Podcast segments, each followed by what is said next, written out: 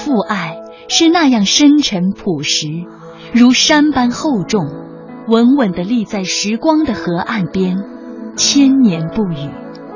今天，让我们拂去光阴的尘埃，翻开古典诗词的册页，深入到文字的内里，我们会看到一些朦胧的身影，散发出执着而坚定的光芒。那就是父亲的形象。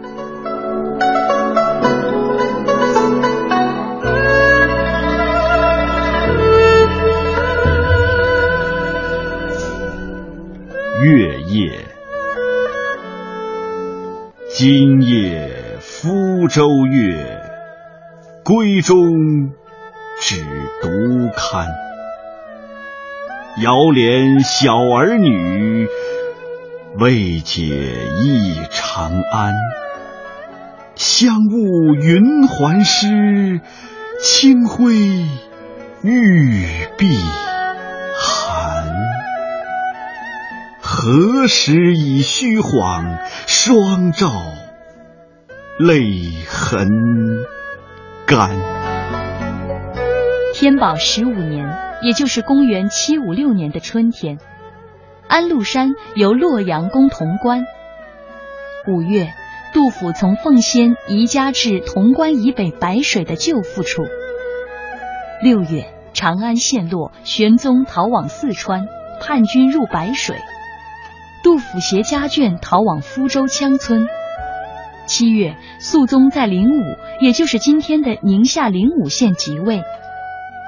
杜甫获悉，即从福州只身奔向灵武，不料途中被安史叛军所俘，押回长安。困居长安时，杜甫写下著名的《月夜》，表达了对离乱中的妻子家小的深切挂念。在著名文化学者于丹的记忆当中，也曾经有这首诗，伴着桂花的香味儿，温暖了他的整个童年。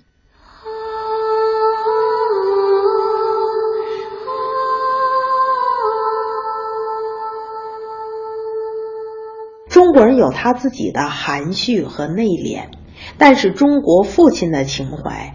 往往是一种深沉的怀抱，他可能就在这样一种隽永的守望之中，不善言辞，但是会铭刻于心。月夜这首诗，其实我自己呢有特别深刻的记忆。在我十岁左右的时候，我父亲呢在安徽工作，我跟我妈妈呢在北京，我在读书。有一年的中秋节，我爸爸从合肥。给家里面带来了很多很多的吃的呀、用的呀，那其中呢还有一个高高的大纸盒子。我跟妈妈打开盒子的时候，里面是满满的一束桂花，因为我妈妈的名字里面有一个“桂”字。当时呢正好是临近妈妈的生日，然后在那个花枝上别着一张小卡片儿，卡片上写的就是杜甫的《月夜》。其实。当时我真的是很小，我爸爸呢就想着说，我妈妈就在这样的一个时候，在眺望着、思念着，而我呢还那么不懂事儿。其实杜甫写的呢，不光是在想念孩子，也在遥念他的妻子。他想象着他妻子眺望他的样子，香雾云鬟湿，清辉玉臂寒。何时已虚晃，双照泪阑干。什么时候家人可以重聚？那个时候明月再照进窗户的时候，大家的脸上不应该再挂着相思之泪。那个时候应该是离人团圆的时刻，也是孩子欢心的时刻。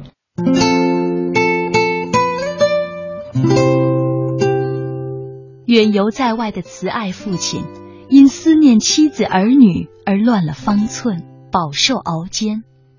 那种情感如影随形，辗转难忘。诗人有着潇洒脱俗的外表举止，但是父亲的身份却让他们也是柔肠百转。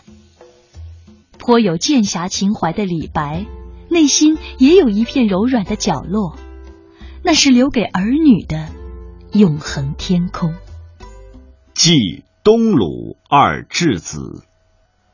吾地桑叶绿，吾蚕已三眠。我家寄东鲁，谁种归阴田？春事已不及，将行复茫然。南风吹归心，飞堕酒楼前。楼东一株桃，枝叶拂青烟。此树我所种，别来想三年。桃金与楼齐，我行尚未悬。娇女自平阳，折花倚桃边。折花不见我，泪下如流泉。小儿名伯禽，与子一齐间。双行桃树下，扶背复谁怜？念此诗次第。肝肠日犹艰，列宿斜远意，因之问阳川。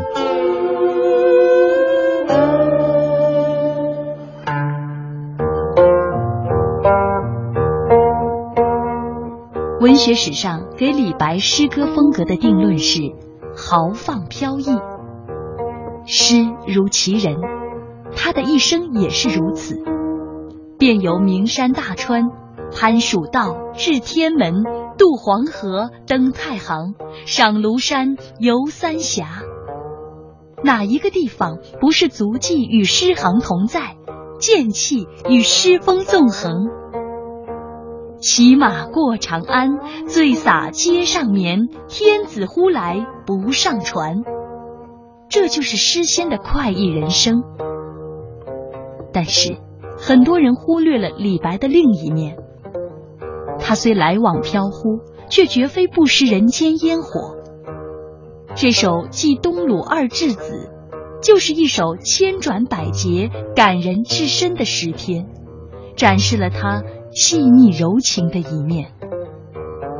人民日报教科文部主任袁新文：李白的《以东鲁而稚子》比较生动的，比较。这个淋漓尽致的吧，表达了这种父亲的父爱的这样的一种情感。这么诗中呢，写到自己的儿女的时候呢，有这么几句啊，特别感人至深。他说：“娇女自平阳，折花已桃边。折花不见我，泪下如流泉。小儿名伯禽，与子已期间。双行桃树下，扶背抚水脸。”这些诗呢，实际上是思念自己儿女的。这样的一种情感的表达，李白啊喜欢游历，一生好入名山游。为了自己这种志向，呃，离开家乡，离开亲人，把自己的一双儿女呢寄养在叫东路，也就是现在的山东的兖州的这个地方。而且呢，当时李白的第一位夫人呢，呃，已经去世，等于是说孩子的母亲呢去世了，孩子的父亲呢又不在身边，所以呢，这双儿女呢显得非常的可怜。那么诗人在表达这种情感的时候呢，用了这么几句。反映自己的这种真实的心情，笔法是非常的细腻，情感的表达呢也非常的真挚。在中国传统观念里，父亲负担一家的生活，要外出奔走经营，和孩子在一起的时间有限。当他们看过了风云激荡，也许对于孩子的未来，只寄托了平安喜乐的祝福。明朝杨廷和曾身居内阁大臣，位高权重，离职后却深深牵挂在京任职的儿子，写了《水仙子》“八月十六日有怀，寄京师两儿”，百般忧念百般难，一度疏来一度宽，今年见祖今年盼，立名图祸患端。做闲官，只守闲官，常记三间，常怀一寸丹，怕人情翻覆波澜。父亲无时无刻不在盼望孩子平安的讯息，那些殷殷的叮嘱和告诫，让我们看到一个饱经宦海风尘父亲的拳拳爱子之心，让人过目难忘。幼女词，幼女才六岁，未知巧与拙。相业在堂前，学人拜新月。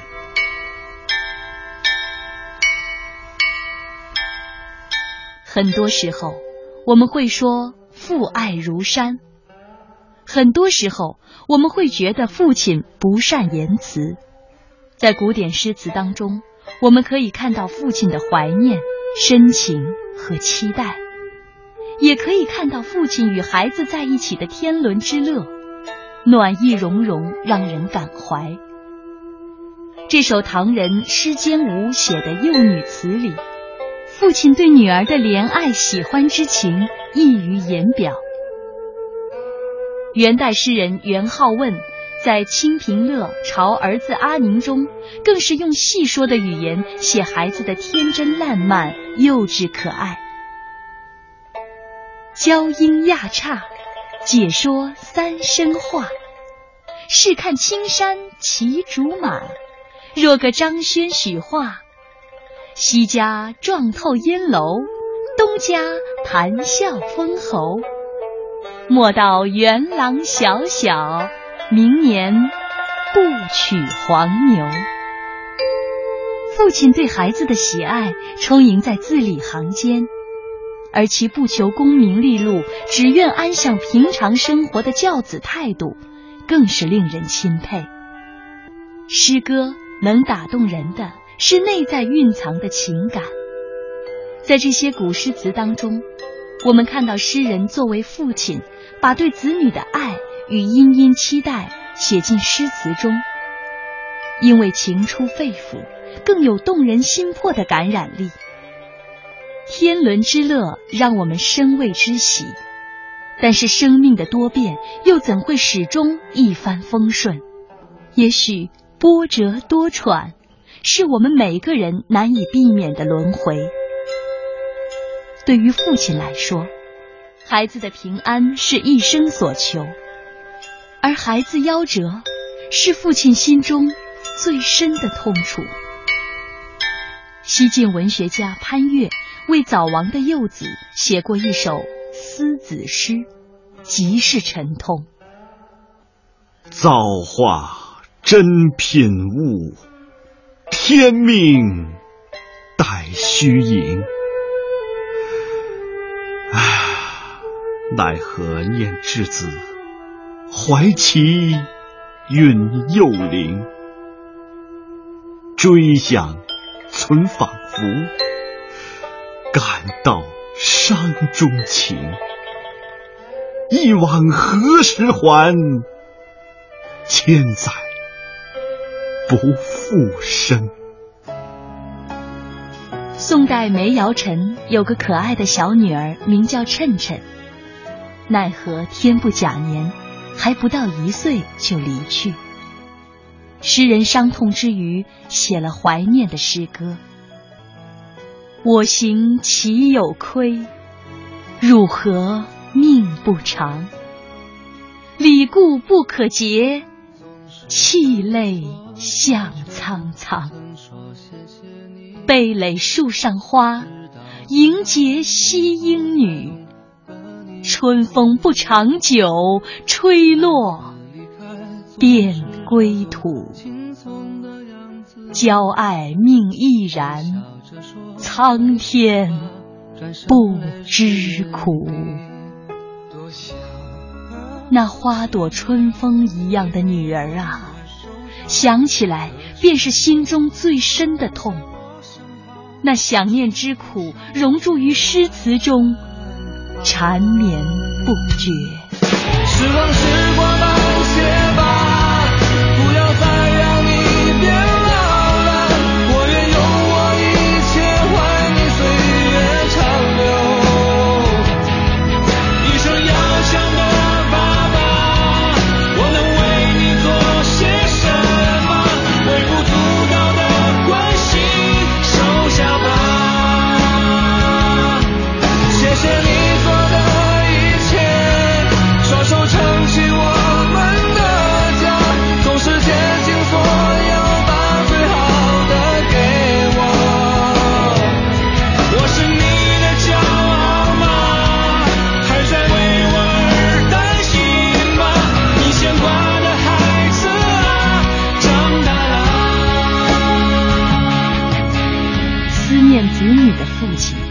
享天伦之乐的父亲，饱受丧子之痛的父亲，这都是我们心中的好父亲。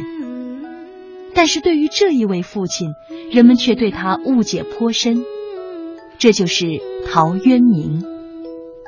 陶渊明爱喝酒，于是有人说陶渊明是一个慢性酒精中毒患者。这不仅使他自己未老先衰，而且殃及后代，使得五个儿子都是低能儿，个个蠢笨无比。这在他的择子诗中尽显无疑。是这样的吗？我们不妨先听听择子原诗。择子，白发，背两鬓，肌肤不复时。虽有五男儿，总不好执笔。阿叔一二八，懒惰故无匹。阿轩行志学，而不爱文术。庸端言十三，不识六与七。通子垂九龄，但觅礼与利。天运苟如此，且尽杯中物。陶渊明有五个儿子，诗中所说的都是他们的小名。如果光看诗的字面意思，陶渊明似乎流露出孩子愚笨的无奈和恨铁不成钢的叹息。但我们都知道，诗有言外之意。要真正把握诗歌，就应该揣摩诗人所要表达的深层含义。举个例子，读者如果只看到非常推崇陶渊明诗歌的苏轼诗句“惟愿孩儿愚且鲁”，就断定苏轼不是合格的父亲，这是非常片面的。苏轼诗的深层意思是抒发自己屡遭贬谪的满腔悲愤，并讽刺当时迫害他的公卿们。愚且鲁，喜儿一诗如下：人皆养子望聪明，我辈聪明误一生。但愿孩儿愚且鲁，无灾无难到公卿。陶渊明的择子诗的主题，历来有两种不同的看法。清代张廷玉认为是期望甚切，稍不满意，故遂作贬词耳。宋代的黄庭坚则认为，观渊明之诗，想见其人楷体慈祥，气血可观也。哪种看法更为客观呢？学生必备诗词系列丛书作者、北京晨报副刊主编尹文胜讲述了他的观点。陶渊明这首诗，虽然也有人认为他是恨铁不成钢，责备孩子不求上进、品学不优，但更多的人的理解是显露出一位父亲对孩子的亲近，倾注了对孩子的期望。我觉得陶渊明这是一个好父亲。整首诗读起来幽默风趣，一点没有板起面孔教训的意思，而是用诙谐的诗句、漫画的手法，指出儿子的缺点，字里行间都是父亲的慈祥。语言幽默的背后，可以想见他们的父子间。平日里也许是打打闹闹、说说笑笑的，今天的父母亲应该好好的读读这首诗。多少家长都望子成龙，孩子巨大的压力，全社会也都背负了教育的重担。其实每个孩子都是独一无二的，优秀当然很好，但有的懒惰一些，有的不喜欢语文，有的数学差点，其实都可以向陶渊明学习，以一颗平常心看待。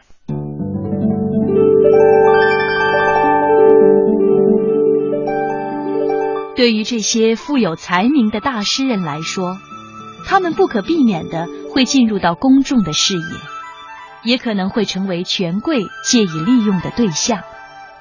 不自觉间，他们也许就无法全然掌握自己的人生，所以他们才会对自由有着深切的渴望，对温馨的居家场景有着莫大的向往。陶渊明如此。隔了很多年之后的辛弃疾同样如此。他们虽然没有生活在同一个时空，但是诗文当中却表达了同样的心境。清平乐，村居，茅檐低小，溪上青青草。醉里吴音相媚好，白发谁家翁媪？大儿锄豆溪东，中儿正织鸡笼。最喜小儿无赖。溪头卧剥莲蓬，这样的场景温馨怡然。寥寥数笔当中，幸福也就不过如此了吧？于丹，辛弃疾写的这个村居哈，他就是写了一个其乐融融的乡村田园风景，这样一种拉家常。家里面呢，老老小小其乐融融，这是一个什么样的田园风景？它常常让我想起来老子说的那种小国寡民、农村生活的那种最初的原始景象，那样一种甘其食、美其服、安其居、乐其俗。不管吃什么粗茶淡饭，都觉得是香的；不管穿着什么样粗布衣服，都觉得是美的。自己家住的茅草房也是能安心的。自己家这一地带的风俗，自己可以自得其乐。所以呢，“醉里吴音相媚好”，它是一种方言，它是一个地方的标志。那其实人之所以有故乡之感，就是觉得这个地方的乡音与乡土能够让他的心安顿下来。所以这里写的孩子啊，都不是奋发图强的孩子，而就是眼前过着朴素踏实日子的景象。大儿锄豆溪东，中儿正织鸡笼。最喜小儿无赖，溪头卧剥莲蓬。你看看，长大的儿子可以挥着锄头去耕地了，二儿子干不了那么重的体力活，在那儿正在编着鸡笼子。然后小不点儿，什么活都不会干，就躺在那儿剥莲蓬吃莲子。其实你看看这个样子哈，就是。乡村田园其乐融融的生活景象，这里面其实没有说孩子要去求学呀，要去远行啊，或者是在这样的一个正午的时分，怎么样去刻苦念书啊，都没有。其实大家过的就是一份从容的当下。中国是诗歌之国，我们可以看到飘逸的。洒脱的、唯美的各式诗歌，但是最能够打动人心的，却是情感的深沉蕴藉。它不明艳，却在字字句句当中直击内心。那些隐藏在诗歌当中的父亲形象，即便过了千年，依然鲜活生动，让人温暖。